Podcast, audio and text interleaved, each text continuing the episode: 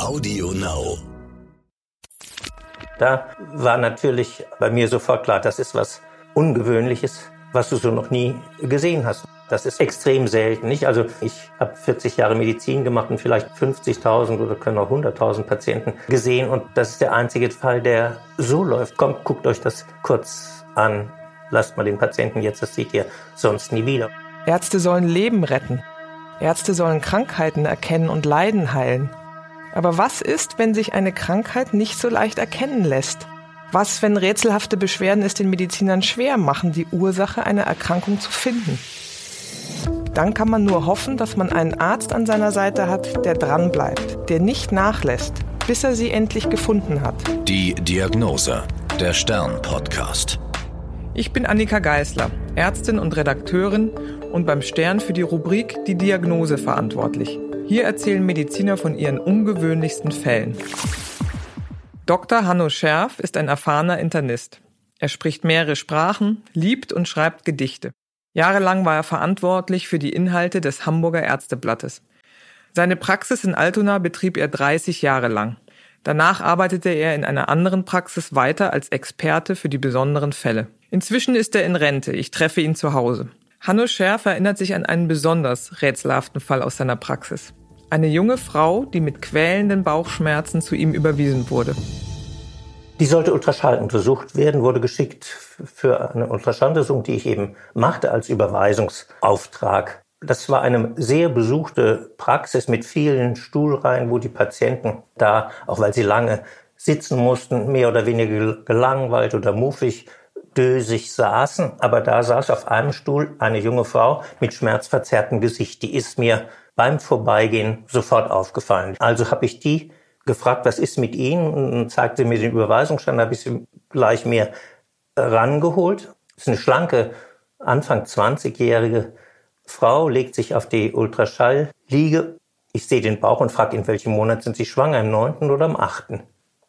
Und dann faucht sie mich an, ich bin überhaupt nicht schwanger. Sagt sie, wieso bei diesem Bauch? Ja, das ist doch mein Problem.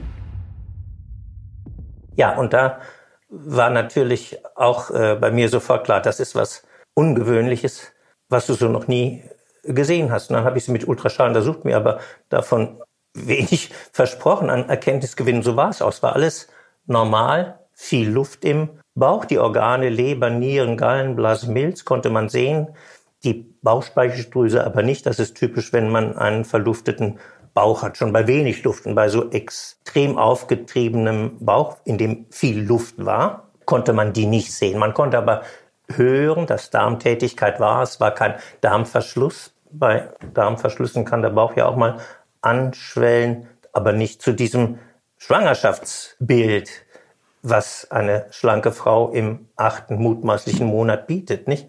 Lassen Sie mich kurz ja. einhaken, bevor Sie weitergehen. Was hat sie denn von der Vorgeschichte erzählt? Also wie lange hatte sie das? Was ist schon ah, gemacht worden? Sie hatte das schon drei Wochen lang und war bei ihrem Hausarzt gewesen, ich glaube noch bei einem anderen Arzt, die ihr krampflösende Zäpfchen gegeben haben, die aber alles nichts nutzten. Und sie war in der typischen Wuthaltung sozusagen eines Patienten. Ich habe Schmerzen, bin schmerzgeplagt, aber keiner weiß, was es ich und die Ärzte taugen auch nichts. Und sie hatte auch äh, andere Symptome nicht? Also nichts. Ich habe sie, ich habe sie ja dann gefragt. Ich sollte ja eigentlich nur einen Ultraschallbericht schreiben und sagen, das ist der Bauch verluftet, Pankreas kann ich nicht sehen, der Rest ist in Ordnung. Denken Sie weiter, was Sie mit der Patientin machen. Aber das war dann nicht mein Ehrgeiz. Und wenn ich dann in dieser Praxis, wo ich nur Aufträge hatte, was Besonderes merkte, dann sprang natürlich bei mir auch die Neugier und der Ehrgeiz, der alte Ehrgeiz an. Und so war es dann auch hier. Aber ich fragte sie natürlich zur Vorgeschichte alles möglich und das war überhaupt nicht weiterführend. Ob sie die Pille nimmt, ob sie Medikamente genommen hat, äh, was Besonderes gegessen hat, wo, alles war nicht weiterführend. Und hatte sie denn irgendwie Übelkeit, Erbrechen? Nein, normalen Stuhlgang, keine Verstopfung, kein Durchfall kein Erbrechen, nix. Und auch früher nie was gehabt, keine Operationsnarben am Bauch, keine Voroperation, die auch irgendein Problem hätten darstellen können, zum Darmverschluss führend oder so, war alles nichts. Und wie gesagt, schwanger auch nicht. Das konnte man ja auch im Ultraschall schön sehen. Wie haben Sie weitergemacht? Es war ja sehr unklar. Ja, da es am, aufs Wochenende zuging und sie so dramatische Schmerzen hatte, dachte ich, die muss ins Krankenhaus als akuter Bauch. Das kann man so nicht lassen und habe sie dann eingewiesen ins Altonaer Großkrankenhaus sozusagen. Wie man das macht, akuter Bauch, da kann alles Mögliche drunter sein, aber die Vielfalt von dem, was es eigentlich normalerweise sein könnte, passte gar nicht auf dieses Bild. Und nun komme ich am Dienstag, wo ich dann wieder arbeitete, wieder in die Praxis, guckt mir routinemäßig wieder an, die Gesichter, wie sie da sitzen auf den Stühlen und denke, verdammt nochmal, da sitzt ja dieses schmerzverzerrte Gesicht schon wieder. Sie gibt ihm den Arztbrief aus dem Krankenhaus. Und da ist sie in der Gastroenterologie gelandet und wirklich in vier Tagen oder dreieinhalb Tagen exzessiv mit allen Schikanen, wie man so schön sagt, durchuntersucht worden.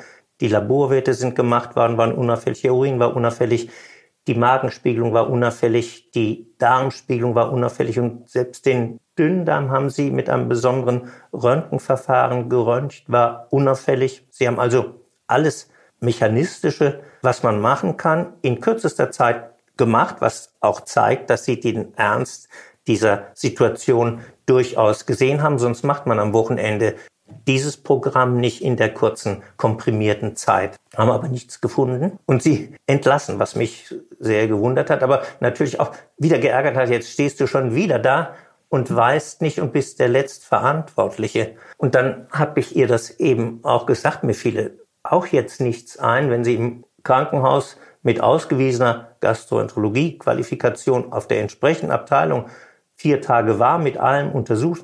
Was soll mir jetzt als kleinem Mann noch zusätzlich einfallen?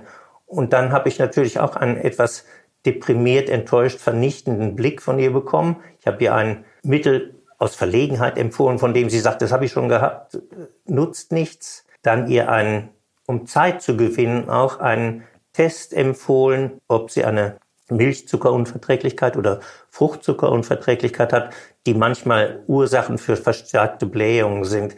Die hat man aber dann eigentlich lebenslang und weiß, dass das kommt nicht von einem Moment auf den anderen, dass man plötzlich unter Blähungen leidet. Aber das ist dachte, dieses Stichwort Laktoseintoleranz. Das kennen ja einige. Laktoseintoleranz, ja. Mhm. Das Ein normaler hat 15 Blähungen, setzte am Tag ab. Der Laktoseintolerante das Zehnfache am Tag, nur um mal so ein Beispiel zu geben, was da an Luft äh, kreiert wird von den Bakterien. Aber das passte auch nicht, aber das dachte ich, äh, da ist sie wenigstens äh, mit irgendetwas beschäftigt und vielleicht hast du noch Zeit zum Nachdenken, wenn sie in einem Betriebsablauf sind, wo ein Patient auf den anderen getaktet da steht, untersucht werden soll, da haben sie ja nicht Zeit zu, zu grübeln. Das muss dann schnell kommen oder man braucht einfach Ruhe, um nochmal in Ruhe nachzudenken. Dann kommen mir manchmal Ideen und das war oft so. Ich bin immer mit dem Rad in die Praxis gefahren, so sieben Kilometer hin und zurück an der Elbe,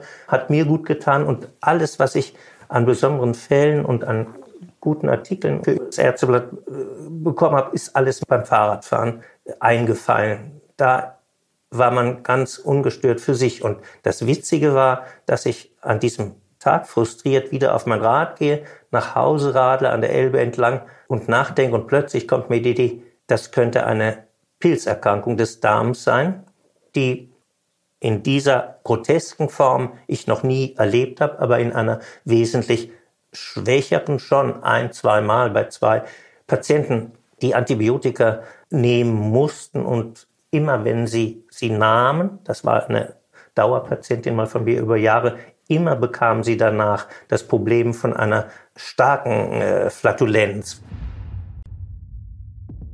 Den Zusammenhang müssten Sie vielleicht nochmal erklären. Wenn man Antibiotikum nimmt, greift das ja nicht nur den pathogenen Keim, was weiß ich, bei einer Lungenentzündung und dergleichen an, sondern ja. Die Darmflora, die ja Milliarden Keime hat, ist ja ein, ein Mikrobiom. Mikrobiom, ja, mhm. das Wort Mikrobiom. Mhm. Die ist ein ganz kompliziertes, noch kaum verstandenes Phänomen, wo aber Teile der gewohnten Darmflora durch Antibiotika natürlich genauso äh, ausgeschaltet oder dezimiert werden. Und dann kommt es zu einem Übergewicht von anderen Bakterien beziehungsweise Hefepilzen, die jeder im Darm hat, aber die sich dann vielleicht mangels Konkurrenz besser vermehren können und dann entsprechend mehr Gase bilden. Und die bilden ja beim Vergären von Einfach- und Doppelzuckern, also Mon- und Disacchariden, bilden sie Kohlendioxid in hohem Maße und so Fuselalkoholgeschichten. Und das Kohlendioxid macht die Blähung und macht den aufgetriebenen Bauch. Aber die Patientin hat ja gesagt, sie hat kein Antibiotikum genommen. Sie und, haben sie aber dann trotzdem noch angerufen, ne? Und dann kam mir aber die Idee beim Radfahren, vielleicht hat sie trotzdem das als Ursache, dass sie einen Pilz hat, auch wenn ich nicht weiß, wo er herkommt. Das muss sie jetzt unbedingt nehmen. Und entweder es klappt oder es klappt nicht, aber das ist die Chance, ihr zu helfen. Und dann habe ich mir ihre Nummer geben lassen über die Praxis, die Praxis angerufen. Gott sei Dank hatte sie ihre Telefonnummer da hinterlassen, rief die Patientin an, mürrisch am Telefon. Und dann sagte ich, mir ist eine Idee gekommen, die Ihnen helfen kann. Gehen Sie in die nächste Apotheke, besorgen Sie sich ein Mittel gegen Pilzbefall des Darms und dann müsste es weggehen. Wenn es weggeht, ist das Problem gelaufen. Können Sie sagen, wie das Mittel heißt? Das war das Nystatin. Ich habe ihr gesagt, Sie müssen halt das dem Apotheker sagen, er soll Rücksprache mit der Praxis halten. Das Rezept kriegt er später, aber jetzt muss es mhm. passieren. Und es funktioniert dann schon. Das wirkt zuverlässig gegen Pilze. Und dann kam ich dann die nächste Woche wieder in die Praxis, gucke wieder die Gesichter so im Schnelllauf an und erkenne sie nicht, die da sitzt, weil sie nicht schmerzverzerrt wütig sitzt, sondern ein dankbar lächelndes, hübsches Frauengesicht. Guckt dann an. Und das ist eben auch toll, wenn Sie plötzlich merken, ein Gesicht ist völlig anders, was ich nur schmerzverzerrt kenne. Das ist auch toll. Und die Freude, du hast sie fast übersehen. Und dann stürmte die richtig auf mich zu voller Freude. Immer noch berührend, wenn ich daran denke. Nach zwei Tagen sagt sie, alles vorbei, die ganze Luft raus und zeigt mir auf ihrem Smartphone, heißt es, glaube ich, gemachten Aufnahmen ihres Bauches vor Schwangerschaft, Scheinschwangerschaft sozusagen und nach Entbindung der Luft. Toll. Ein Pilz im Darm also, der sich krankhaft vermehrt hatte. Das hatte die junge Frau wochenlang gequält. Es blieb die Frage, warum das passieren konnte. Dann habe ich sie gefragt, sagen Sie mal, zu diesem Pilz, es muss doch eine Ursache haben, wieso Sie dazu gekommen sind. Haben Sie nicht doch Antibiotika genommen? Und dann sagte sie, ja, natürlich, aber vor sechs Wochen. Und das ist natürlich ein Problem, wenn man im normalen Praxis, nehmen Sie, haben Sie Antibiotika genommen, dann sagen jeder Nein, wenn es in den letzten drei, vier Wochen nicht der Fall war. Dass etwas sechs Wochen zurückliegt und noch eine Bedeutung für den Moment haben kann, das denkt der Patient nicht. Und das wurde dann klar, wo sie sagte, ja, das habe ich wegen einer blutigen Blasenentzündung nehmen müssen. Dann war alles klar, logisch und der Fall war in sich schlüssig. Mhm. Aber das ist auch ein langer Zeitraum, ne? wenn man denkt, sechs Wochen zurück, Antibiotikum ja. genommen und dann entwickelt sich so ein schmerzhaft aufgeblähter ja. Bauch so ja. viel später. Ist extrem selten, nicht? Also wenn Sie überlegen, ich habe 40 Jahre Medizin gemacht und vielleicht 50.000 oder können auch 100.000 Patienten gesehen und das ist der einzige Fall, der so läuft. Das ist dann auch nicht zu erwarten, dass es in den Köpfen von jedem drin ist. Und an der Gastroenterologie-Klinik, das ist erste Sahne aus der Berliner Charité Gastroenterologie, die jetzt regiert in Altona. Hatten Sie gesehen? Die haben es nicht gewusst und waren, wie ich Ihnen das geschrieben habe, dankbar. Und der Chefarzt schrieb so schön, äh, Erfahrung eines alten Kollegen ist manchmal viel wert. Das ist ja auch irgendwie toll, wenn man so eine Rückmeldung ja, kriegt. Ja, war, war sehr schön, ja. ja. Mhm. Und ausführlich bedanken. So, es kann ja oft mal, das habe ich auch schon erlebt, dass man dann von den älteren Professionen als äh, rechthaberischer Klugscheißer angesehen wird. Das ist aber meist nie der Fall gewesen. Hm. Und Sie haben, glaube ich, den äh, Kollegen in der Praxis auch nochmal die Patientin vorgestellt ja. und die ja. Fotos gezeigt. Ja, wie, wie ist das abgelaufen? Sind dann alle gekommen? Alle gekommen, ja, ja, die sind nie oft, wenn, wenn ich was Seltenes hatte, habe ich, bin ich immer äh, in die anderen Zimmer gegangen, bei seltenen Ultraschallbildern oder so. Kommt, guckt euch das kurz an, lasst mal den Patienten jetzt, das seht ihr sonst nie wieder. Und das haben die auch alle gern gemacht, weil sie wussten, jetzt gibt's was Besonderes. Und, die, und dieses die konnten den, dieses, diesen Vorher-Nachher-Effekt dann an den, an Bildern, den Bildern vom Handy sehen. Und der Patientin, die, die da liegt und ja. ihnen das auch nochmal erzählt.